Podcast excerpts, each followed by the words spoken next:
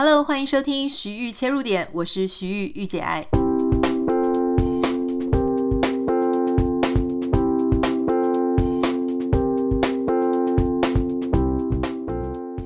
欢迎收听今天的节目。今天的节目要为你邀请到一位蛮特别的来宾。很多时候我们在讲说自己的生活多辛苦啊，多难呐、啊，我真的好难呐、啊，这个事情。但是有时候比上不足，比下有余。今天要为你邀请到的是一位哦，她从小就是一个非常优秀又漂亮的女生。某一天，因为一场变故，她看不到了，耳朵也只剩一只，要听得到。那她怎么样走过来，甚至得了十大杰出青年？我们欢迎资商心理师朱心怡。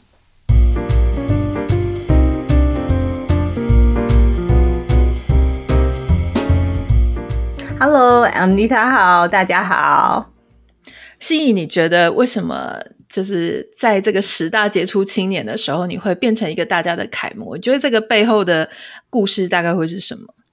哦，我觉得 Anita 第一题就提这这一个的问题，你知道吗？其实它是我第三波人生的黑暗。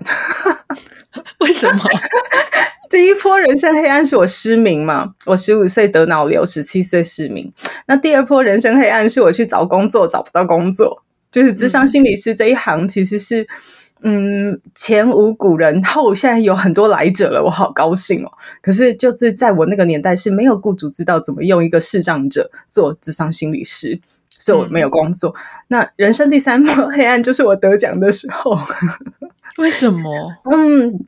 因为呃，我我觉得大家都会觉得得奖很荣耀，可是当你站上舞台，当你接受那些奖项，然后你看到跟你一起领奖的人有十个嘛，嗯，然后他们都各自是什么人权组织倡议者啊，这个为世界人权推动什么，这个研究阿兹海默症啊，把这个英法族的福利啊带成怎么样子，然后这边是国手啊，又为台湾争光啊，那就在想说，那小小朱芯仪到底在干嘛？你何德何能跟他们站在同一个舞台上，然后领同一份荣誉？嗯，不过当时他应该有给大家一些理由，对不对？就说有的人是为国争光啊，有的人是呃有一些什么服务大众啊。那当时他给你的理由是什么呢？社会服务，社会服务，哦、对，就是其实我的确，因为我职业到现在十二年，呃，我的社会服务从来没有停下脚步。就是我很希望能够推广心理疗愈的力量，呃，甚至我现在更聚焦，因为我现在呃主要就是要推广心理韧性这个东西到全华人世界。那我一直没有停下推动的脚步，那只是呃十大杰出青年的这个奖项会让我推动得更快，因为我觉得我做的事太少了。嗯，刚刚心仪他在在介绍他自己的时候，他其实已经有提到哈，我相信今天也是我们听众朋友非常想要了解的，就是说啊。就说居然在十五岁的时候得了一场病，十七岁的时候失明哈。那刚刚我有在节目开始之前有请教心仪说，他现在是双眼都失明吗？他是说有一只眼睛是完全看不到，但另外一只眼睛稍微可以看到一些光线，或很近很近的时候可以看到色块。换句话说，其实视力在他的生活来说是真的是呃一个怎么讲呢？它是一个障碍。哦，看起来像是一个障碍，可是我在看他，因为我们现在还是有开视讯哦，我们是这个看起来他还是诶行动非常的自若，而且他还要每个礼拜仍然维持他的正常的工作，要去自呃当咨商师，要去辅导他人。我很想请教心仪哈，我相信这一路走来会非常的长，可不可以稍微帮我们浓缩一下，就说。这个当时到底发生了什么事情？那为什么那样子的一个背景会让你变成一个心理咨商师？呃，谢谢 Anita 的这个提问哦，我真的觉得以前看得见的我，哈、哦，真的是目中无人。好、哦，现在看不见的我反而目中有人了。哦，这是一个非常。特别的感觉，就是以前的我其实是十五岁之前的那种，呃，我的外号叫孔雀公主，就是高高在上，然后什么都很优秀哈。我相信跟资优生的那个 Anita 比，应该很难比啊。可是就是我那时候觉得我自己好厉害呀、啊，然后呃，我是学业一定名列前茅嘛，体育、音乐、美术也每一个都是很厉害的呀，然后又可以做全国科展到第一名的程度，所以就觉得。哇，我我应该很厉害，然后全天下的人应该是就是我最厉害这样子。所以我觉得，呃，十五岁以前的我是那种很贪婪的活在镁光灯和活在掌声里的人。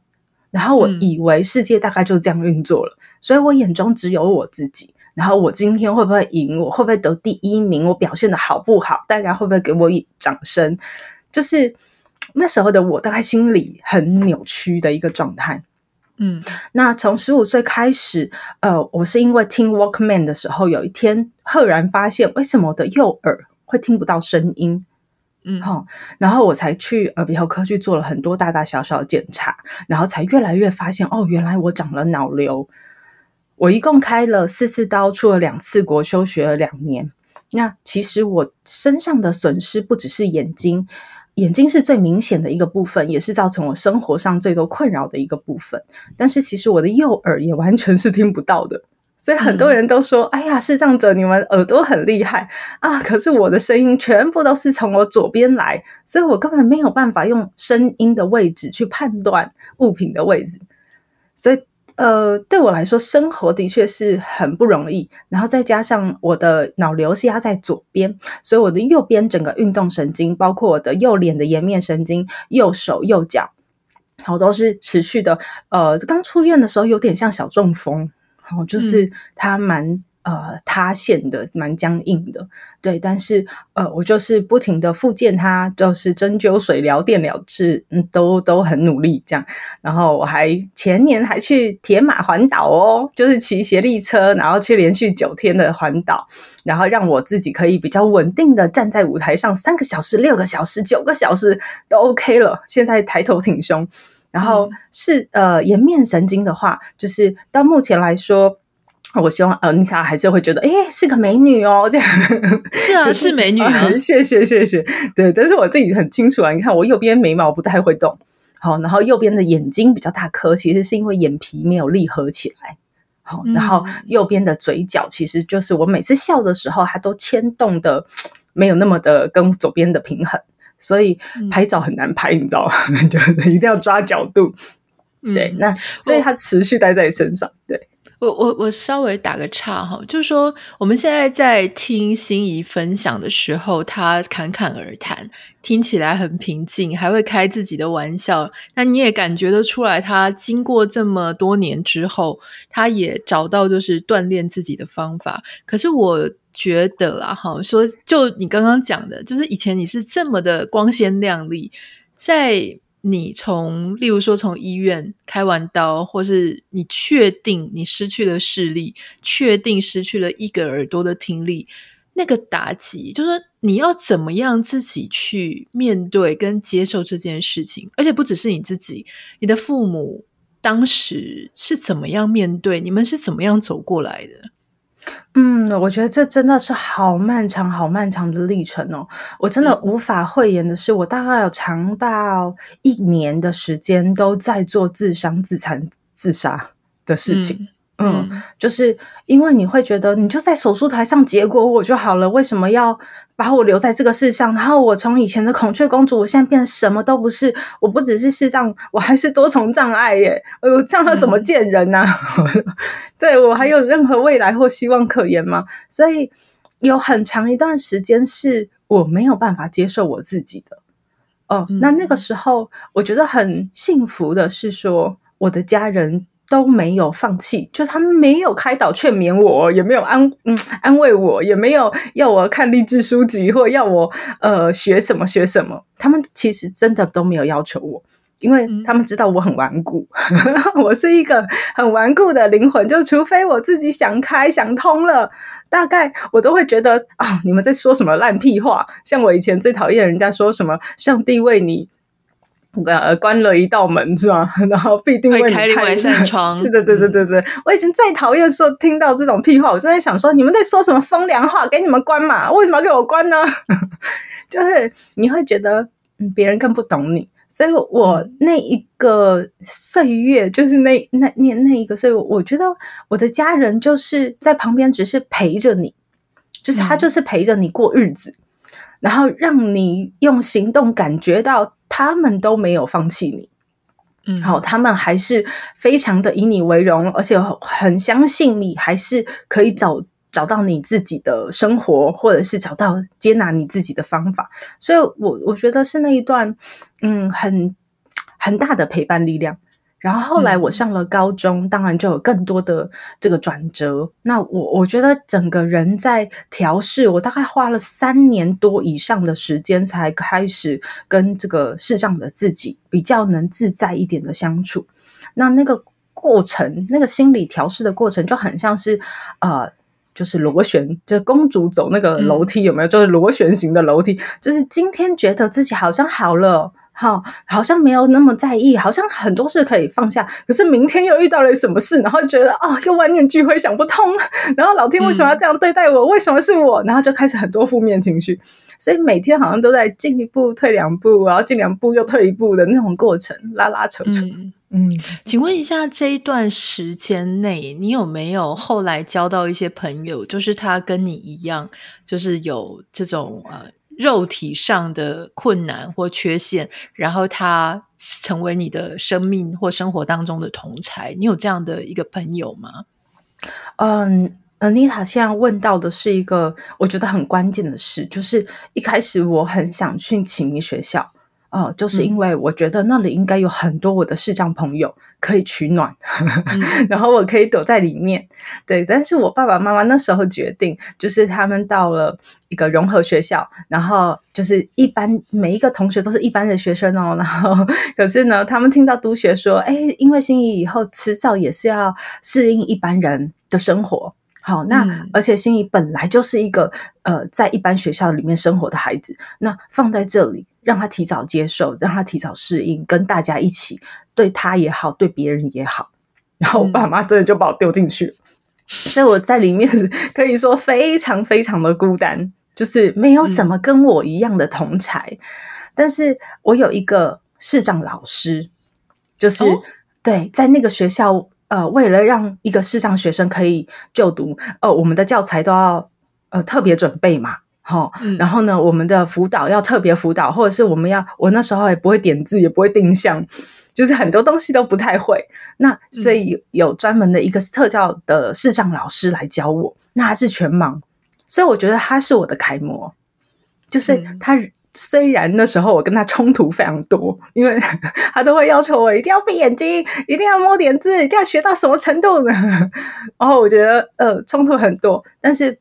回想起来，真的就是他让我知道，哎，视障者也真的有很多可能性。他会自己拆电脑、装电脑，然后我有什么疑难杂症，我就去找他。嗯，对。啊，所以变成这个老师是你的同才团体就对了。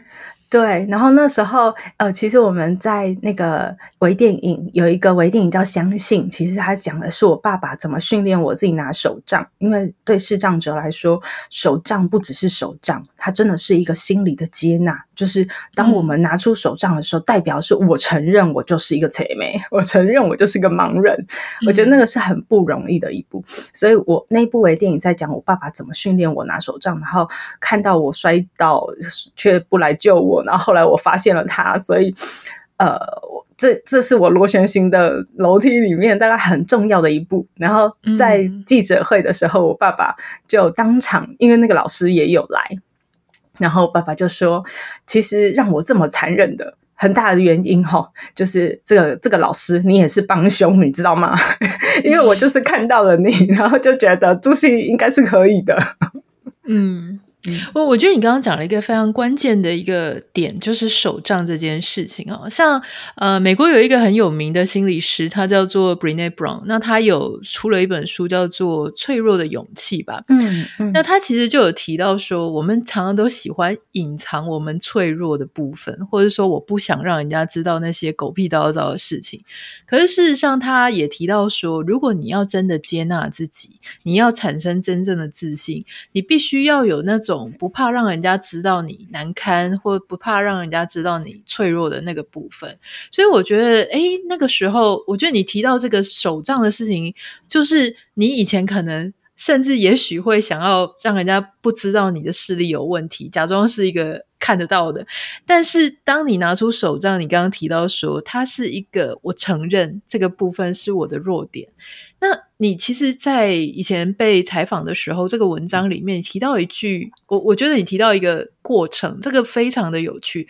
我想要请请你就是帮大家谈一下哈，就是说你在采访的时候讲过说你。这个，例如说，像中途失明的人，他在接纳自己的时候，他会先面临好几个阶段。第一个阶段是很怕别人会知道，第二个阶段是不怕别人会知道，第三个阶段是就怕别人不知道，第四个是我不管别人知不知道。这四个阶段，可不可以分享一下这四个阶段的心境？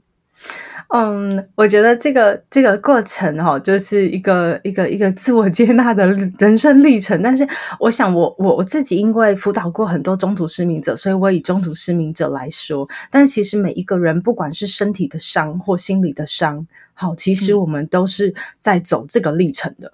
好，那以中途失明者来说，你看第一个阶段就是很怕别人会知道，所以那时候我们多想成为明眼人啊，我们多想回到以前的世界啊！拜托你不要知道我好吗？我永远记得我拿着手杖哦，第一天被我爸爸强迫嘛，所以我必须自己拿手杖出去的时候，哇，那脚步尽量快啊，然后那个头尽量低啊，拜托不要有人看到我啊，然后就是那种感觉好丢脸、好羞耻，然后这个东西怎么会带在我身上？然后心里想的就是旁边的路人一定会想：哇，这个女生她是怎么了？她为什么一个人走在路上？哦，她一定是业障，她一定有 有报应，还是什么？就是你会想着好多好多的，嗯，这些 OS，然后把你自己击垮，因为你很不无法接纳她。好，所以在第一阶段，其实我觉得大家都在装，很努力的伪装。好，然后直到装不下去，嗯、直到装的很痛苦的时候，我们会到第二阶段，就是好吧，那你要知道，我就有一点摆烂啊，你知道就知道，不知道就算了这样。嗯、然后你要知道，我就跟你解释一下，嗯，嗯，但是如果人不知道，我还是不会让你知道的。然后到第三阶段就开始是，就怕别人不知道，因为。怕别人呃，就是人家不知道会产生很多误会，或者很多奇怪的想法。比如说，嗯，我看不到，我也不拿手杖，别人就会觉得说，哎，我跟你打招呼，你是没有看到我，你很没礼貌哎，哈、嗯。或者是说，我去面包店要买面包的时候，我以前没拿没拿手杖的时候，店员可能就一指，然后跟你讲在那里啊。嗯，百口莫辩。可是我现在拿着手杖啊，我就会跟他讲说：“哎、欸，不好意思，我看不清楚，可不可以麻烦告诉我那里是哪里呀、啊？”嗯嗯，嗯，那你就会比较嗯理直气壮的说出你的需求，而别人也比较容易理解你的状况。嗯嗯，那到最后一个阶段，就是不管别人知不知道，就是那个时候视障已经不是你的伤。它很像是你的天真、浪漫、可爱，就是一个特质带在你身上。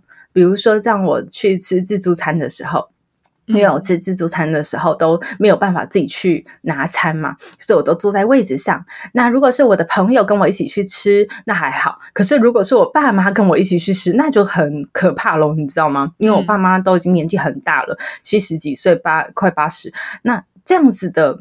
身份，他们去拿餐，然后我就坐在那边，你知道，旁边就会有人说：“嗯、这个人是有公主病哦。嗯嗯”哦，现在的小孩子怎么都这样？哈、哦，爸爸妈妈在那边辛苦啊，也不帮忙盛饭一下哦。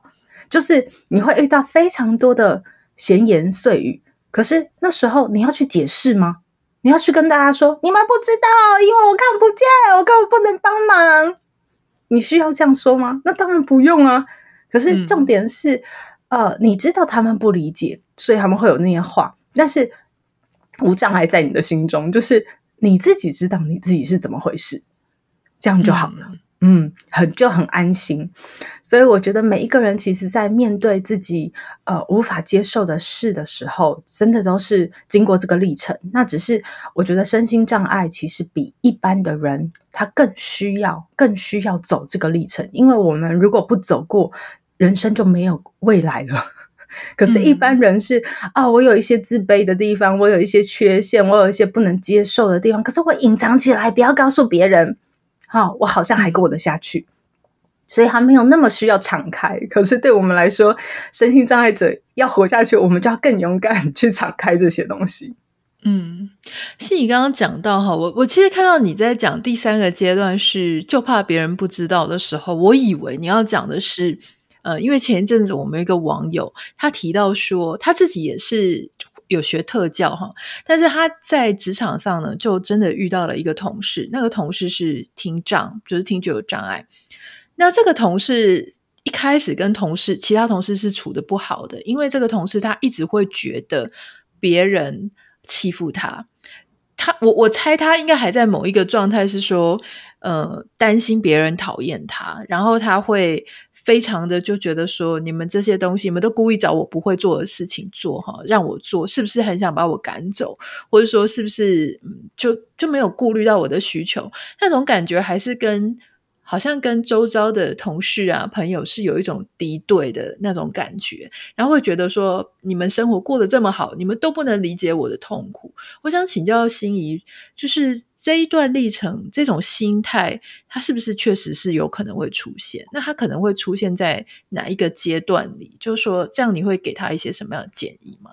哦，我觉得呃，妮塔刚才讲的这个案例啊，我也有听到这一集，心里也很有感觉。后来是这个主。管对不对？非常的、嗯、对，对，对，对对对，能帮忙这个事情能够有个很圆满的结束。呃，我会觉得这个呃，这个当然牵涉到心理接纳的问题，就是说他没有办法用合作的态度，就怕别人不知道，不是只说我就是这个样啊，你就要接受我哦，我就是这里不能嘛。好、哦，嗯，那谁要跟这样的人相处？对，为什么我们呃，就是到一个职场里面要被被这样对待？为什么要做五个人份的工作？就是为什么一个障碍者就可以享受呃特权？人家说的就是我们的特权，可是实际上我们真的有特权啊，因为我们真的就是跟一般人不一样。所以我觉得要想的是，我们要怎么跟对方合作。我就怕你不知道，是因为我想让你更了解我，那我也会更了解你，然后我们彼此谈，我们到底可以怎么样合作。所以这个过程就是我刚才在说那个第二波人生黑暗，我求职无门的时候的一个很大的心态调整，嗯、就是说，当我去理解我的雇主有什么担心、顾虑、害怕，为什么他们会很怕一个视障者好来。进入职场，然后他们很不知道要怎么跟我合作，那我应该要怎么做，我才能让他觉得哎，可以跟我合作？对，所以我觉得这是一个姿态上面的转变，就是当你很能接受自己的不一样的时候，你要去帮助别人也能跟你相处。嗯。嗯，心怡，我很好奇哦，就说在你好高中毕业之后要念大学，或是就是要选择你未来的职业道路的时候，为什么你当时选的是资商？还有就是说，当然，我觉得选资商的其实有一大部分是希望做利他的事情，就是说可以帮助别人。那我觉得你你会做心理韧性，或者你现在想要强调心理韧性，我完全可以。了解，就是说，因为我觉得你真的是非常有资格来谈这个主题。但我比较好奇的事情是你为什么选了咨商？那你选了咨商，就像你刚刚讲的啊，可能求学上啊、职业上、呃、求职上，真的遇到一些挑战，可不可以跟我们分享这一段？嗯，谢谢。我我觉得这个就是一开始 Anita 问的问题，只是我好像还没有正面回应哦。嗯，就是我觉得官方说法。官方说法，大家都会说啊，一个视障者最后成为了心理咨商师，哦，一定是我这个过程里面受到太多人的照顾，太多人的 恩情，然后很很多的贵人提拔，我才有现在。我我老实说，这个心情我绝对有，好，这个心情我绝对有，所以我们才要那么努力的推广，因为你知道你受到太多，所以你真的想要回馈这个社会。可是以我自己真实的说法，我会说，因为做这件事。我觉得我有用，嗯，就是在高中的时候，我就慢慢发现，呃，我好像可以发现别人隐藏的很好的情绪，就是别人觉得，哎，我今天都装的很像啊，为什么朱心怡你会发现呢？这样，就是我我常常会有这种，哎，原来眼，对啊，上帝真的为你关 关了一道门，就会为你开一扇窗，呃，我真的发现，好像我有别的管道去感觉一个人。而不是只是用眼睛，然后另外是因为我的身份比较特殊，然后我又在融合学校，就是一般的学校里面就读，所以我有蛮多机会要上台去跟大家说啊，你要怎么协助视障者啊，人导法是怎么样？哦，为什么会变成视障呢？那我的过程是怎么样？所以我有蛮多的机会需要说这件事。当我说这件事的时候，我就感觉哇，我自己原来可以有用诶，我一直以为视障者很可怜哦，就没有什么用，然后都只能受别人帮助。我突然觉得我有用，所以嗯，那个画面，那些画面都会是我为什么后来一直想往心理辅导这个方向靠近的原因，因为我觉得这个是我能有用，而且我很喜欢自己有用的地方。嗯，那后来求职，你怎么样跨越那个障碍呢？求职的那个障碍真的是很大。呃，我应该这样说，我是个蛮未雨绸缪的人。就是我在读研究所，嗯、因为我们现在国家高考规定，智商心理师一定要研究所毕业嘛，然后我们要兼职实习，嗯、要全职实习，然后而且还要督导一定的时数，接一定的个案量，然后通过了研究所的硕士论文，我们才能够去考这个证照。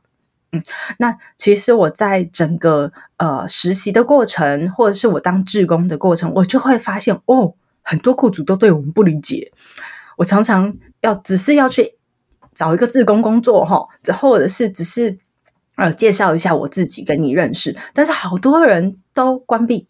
就是，呃，就觉得你不能啦，你不能，你你你你你会让我很担心，你还是不能吧？嗯、对，所以很多人都拒绝我，然后我就在想说，嗯，那我以后成为了 这个第一个心理师，是中度视障者的，我一定会遇到很多雇主的拒绝吧？所以我趁着我的硕士论文，我就真的来好好研究一下这件事，这叫公济私用。我就开始研究说，以前以前那些志工辅导啊，或者是一些实习的单位，他们一开始是很怕我的，很拒绝我的，然后连我投履历，他们都觉得，哎呀，这个可以看吗？这样。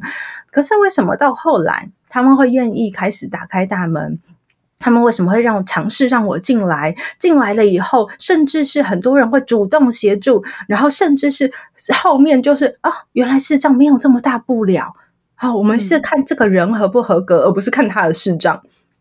嗯，所以我就在研究这个过程，雇主的心理到底怎么想。然后，其实我研究出来，就是雇主也很害怕受伤。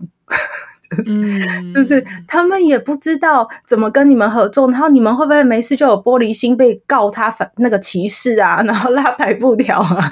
他们也很 担心自己的企业形象受损，然后他们也不知道，嗯、呃，我没有。无障碍提供你，我拒绝你，你会不会难过？你会不会受伤？然后你一个人的安全有没有问题？我们没有人伺候你当保姆哦，哈，你一个人买饭啊，一个人坐车来我这里 有没有问题啊？这样就是他们会有很多很多的想象，所以我觉得我硕士论文应该做了充足的准备了，就是我都了解了哦，然后我也了解了哦，原来要怎么样怎么样怎么样才可以让雇主逐渐打开大门这样子。结果出社会的时候就发现啊，那真的是呵呵 职场，真的就是一个萝卜一个坑。好，嗯、没有一个坑洞是专门给我这种奇形怪状的萝卜 塞得进去的。所以，嗯，不是你多会沟通的问题，而是你根本没有机会，因为没有一个坑洞是给你的。所以我记得数百封的履历表全部石沉大海。嗯、我们那时候同学全部找到工作，就我找不到，全班还在总动员要帮朱心怡找工作啊，可是就是找不到。对，所以我那时候觉得万念俱灰，然后我也开始想开记者会，开始想拉白布条，然后觉得怎么这个世界对我那么坏？这样好不容易我已经找到我可以做的事了，他们还是这样不给我机会，这样。嗯嗯，可是我会想想。当我这样做完了以后，人家是会跟我合作，还是会更害怕你？嗯，对，所以重点是我想要做这一行下去嘛，那我就开始要去想我到底要怎么做，所以我就开始发挥了我一个我觉得是最厉害，也是失明以后教我最多的一个功课，叫不要脸。嗯，就是放下自尊和面子，我就开始一个一个打电话哈。那些社服机构以前服务我的，我现在要来服务他们，而且我可以免费哦哈，只要你给我一个机会都好。哦，我可我我我大学是念特教的，所以我当然可以做身心障碍的辅导，我可以做生命教育，我可以跟特教学校做研习，和、嗯、特教老师来讨论教材教法，还有做特教的家长们的辅导。都可以，所以呢，我就开始去上网找了。好，那个台北市、新北市，因为我居住在这个地方，然后呃，他们有没有比较大的学校？因为比较大的学校就会有比较多这个需求嘛。我说一封一封信寄，然后一通一通电话打。那当然，每一通电话你会冷暖自知，就是有一些一听起来就是那种。嗯呃，哦，好，我们知道了。好，我们再跟你联络那种那种声音。可是有一些就会很热情，嗯、就会觉得，哎，是，就是，哇，你好特别哦。好啊，好啊，我们有什么机会，我们找你哦。这样，嗯，所以我还记得那时候，我真的是，只要你给我一个机会都好，我每一个机会都接。就是我要让你看到一个视障心理师，其实也可以做很多的事。所以我一个人做。嗯船去澎湖，一个人坐飞机去金门，然后上天下地哈，反正你给我什么主题，我都来说来讲。然后不会的，我就查资料 哦，阅读很多篇的论文。反正研究所刚毕业嘛，不差一篇论文，就是读很多。然后我记得我那时候才谈过一场恋爱，还要写性爱专栏。然后我那时候男朋友在哪里都不知道，我还要写婆媳冲突专栏的。对，所以哇哦，所以我觉得那时候真的那个黑暗的路，就是嗯，既然没有雇主找我啊，我就自己去找雇主 的那种心情。那后来，后来你是真的找到了，还是就自己开业了呢？我所以我觉得应该是这么说，就是我呃都没有自己开业，可是你看我从那个时候我就非得要有个人品牌，嗯，好，就是。朱心怡就要变成一个个人品牌，就是让雇主一听就是哦，朱心怡哦啊，这口碑不错啊，就是我们再找他来演讲哦，好、嗯，然后或者是哎，这个效果真的不错哦，哈，这个写出来的东西还真的蛮蛮有料的哦，哈，所以我就开始一直在建立我的个人品牌的信任度。我想请教心怡，你之前说呃，就是你前面讲到说，你觉得你自己有一个能力，就是你可以。感受得到对方的心理状态啊，或情绪的状态。那我很好奇，就是说，像我们现在的人都过度依赖视觉，我们好像一定要看到才知道，可是我们好像反而没办法静静的去感受，或或怎么样？可不可以跟我们分享，你在跟个案接触的时候，或是一些需要你来帮忙的人，你在跟他接触的时候，你是如何察觉对方的呃情绪状态？是用是透过他的声音的音频吗？还是透过什么东西呢？嗯，啊、呃，这个问题太专业了。好哦，我我试试看，大家能不能去想象这件事情哈？就是听当当然是我们最主要的事情，可是大家通常都是在听呃内容语语句上面的内容。可是对我们来说，呃，我的大学或研究所听那个逐字稿哈，就是听那个录音带，一直在听。我在听的是。他的语气，他的断句，好，每一个音，它的长短音，什么地方它会加重，什么地方它会有呼吸，每一个呼吸其实都很有意义的。有些呼吸是在停顿，有些呼吸在强调重点，有些呼吸是在心理调试。对，嗯、就是你有没有办法从那些听得到的蛛丝马迹，去感觉到一个人的情绪和贴近一个人的情绪。嗯，这这个是大家比较有办法去想象的，这是听的世界。好，可是，在我的咨商室里面，呃，我还很善用另外两件事情。好，第一个叫做压觉，我不知道玉简还就是 Anita 可不可以去想象压觉的感觉？就是，嗯，当你嗯感觉到这个气氛很紧张，好，空气很凝滞的时候，嗯，你真的会有一种呃，空气有压力、沉重。的那种感觉，有办法、哦、所以不是不是他的手去压你，嗯、是讲的是这环境的压力吗？对，就是那个气氛。所以如果是一群人在会议室里面正吵架，吵完好，然后你进到那个会议室的时候，嗯、你一定会有感觉耶。你不一定感觉到压力，可是你一定感觉到不舒服，嗯、就是那个是一个空气的感受。嗯 嗯，有一点点，有一点点悬。但是压觉在视障者的身上是很常见的哦，尤其是先天就全盲的人的话，他的压觉很厉害，我们叫障碍觉，也就是他快碰到这个物品的时候，嗯、他就会有一种，哎，我前面应该有东西哦。哦，嗯、那是因为空气到那里可能就不流通了，可能就会有一个空气来回应它了。嗯嗯，所以那个压觉也是我常常在物谈室里面发现，比如说，呃，当呃，我觉得这个地方很凝重，呵呵，我想要递张卫生纸给他的时候，我发现他也正正在把他的卫手朝朝卫生纸那里移动过去，就是你会觉得那个空气的。流动，然后或者是当你自己有一种想哭的冲动的时候，你就会发现对方好像他的改变也从那个地方开始了。嗯嗯，那个呃，同在一个环境里面的这种，呃，全身心的毛细孔都打开，然后去感受到这个环境和空间的这种感觉。哇，你讲这个我真的是第一次听到，而且我就是在想说。你这样讲，你这样的提示之后，我就突然去回想，说我也去，我以前如果要去一些呃看起来不是很开心的场合啊，或是大家在吵架的场合啊，我确实也是会有那种浑身不舒服，想要立刻跑掉。但我都以为是因为我亲眼目睹，或是亲耳听闻他们在吵架，其实不是，可能是那整个空间就已经给你那种不舒服的感觉了，对不对？嗯，所以其实是不是一个家庭，他快不快乐？是不是客人一走进去，其实也通有时候会有一种微妙的感觉？对，如如果你这个很习惯打开自己的雷达，嗯、就是你的身体的雷达，这被打得蛮开的。其实我们也不是无时无刻打开啦，无时无刻打开很痛苦，你都会嗯、呃、一直去感受到很多东西。可是嗯呃，我当然只是在物谈室里面，然后很近的环境，或者是只有我们两个单独相处的环境，我当然是会很打很开。好，可是我一般去人家家做客，不一定会打那么开啦。哎、欸，那我请教一下，就说你刚刚说你求职的时候，你的雇主可能会有很多顾虑。那你在接案，就接这些个案的时候，会有人就是因为你的特殊的状况而感到特别信任或特别不信任吗？会有差别的待遇吗？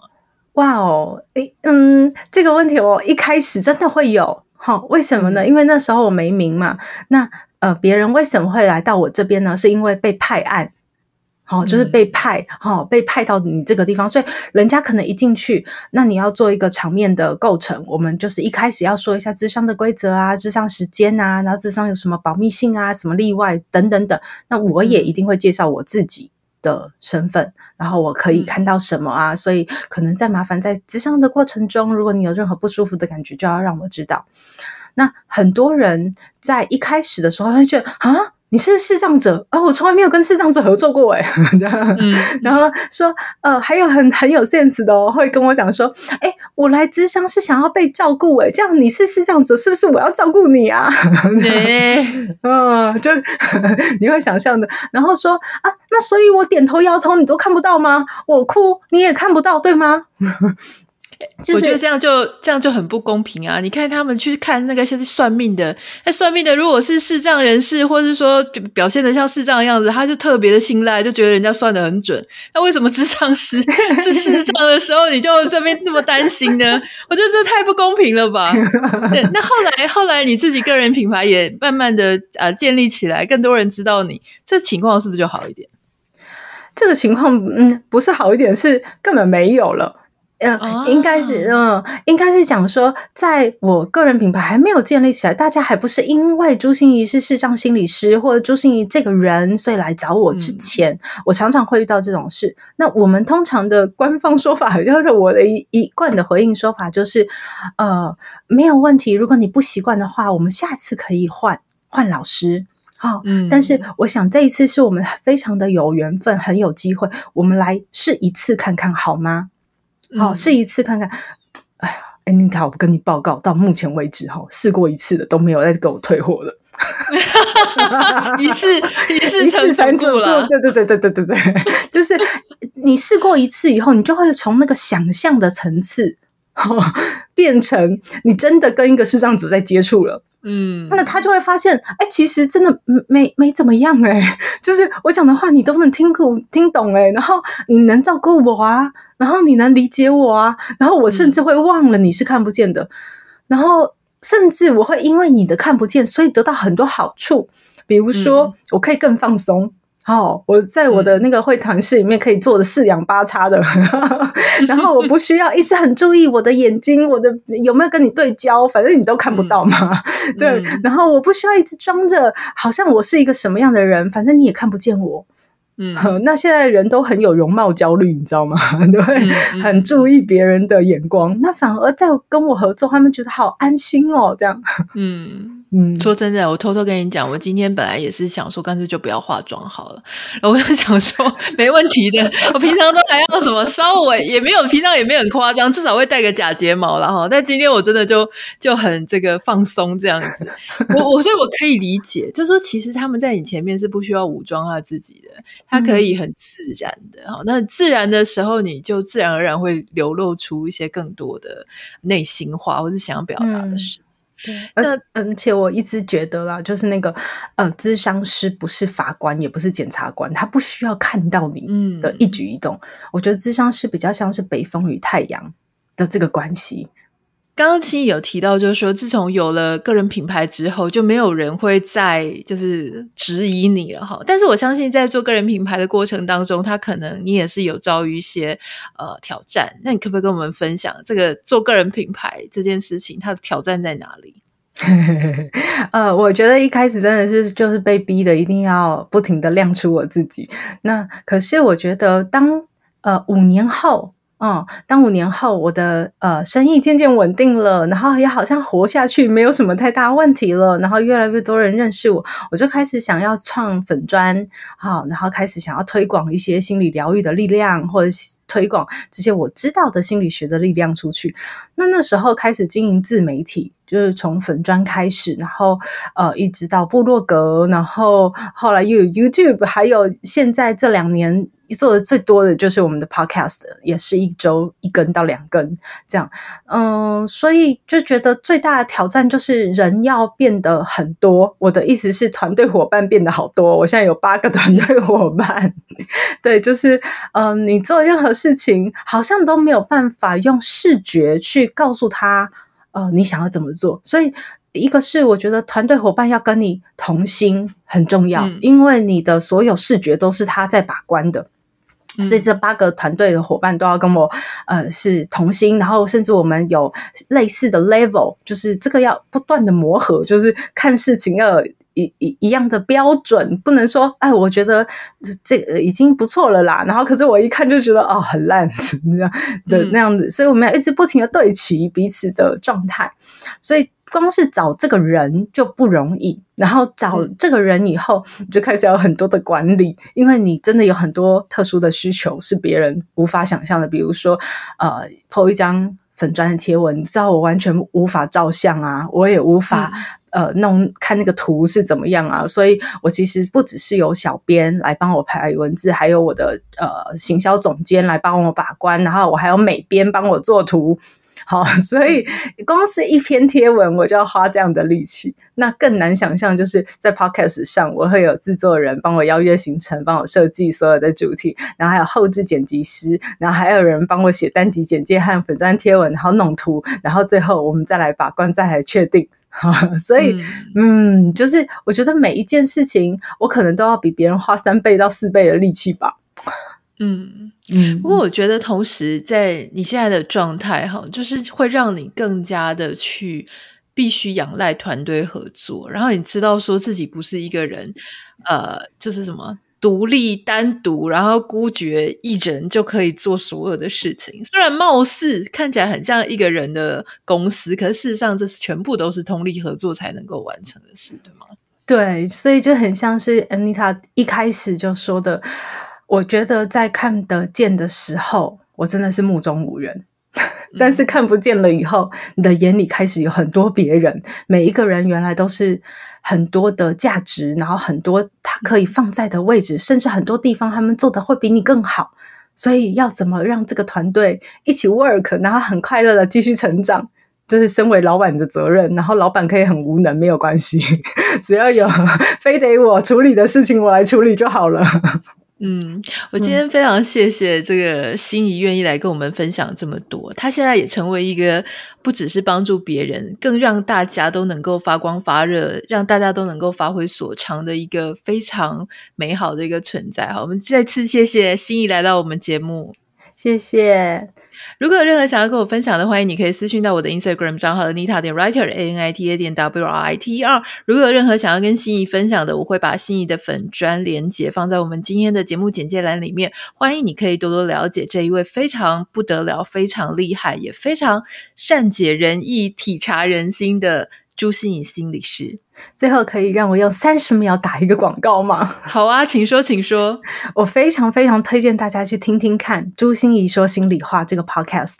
我真的觉得它真的是我到目前为止觉得最有成就感，然后也觉得最有价值。当我收到大家的回馈的时候，我真的觉得可以帮上很多人的忙，让我们在繁忙的生活之中一直注入暖心能量。好哦，欢迎大家也可以，不管你在哪里哪个平台收听我的节目，也欢迎你可以去搜寻呃朱心怡说心里话，呃心怡的 Podcast。那我们就明天见喽，拜拜，拜拜。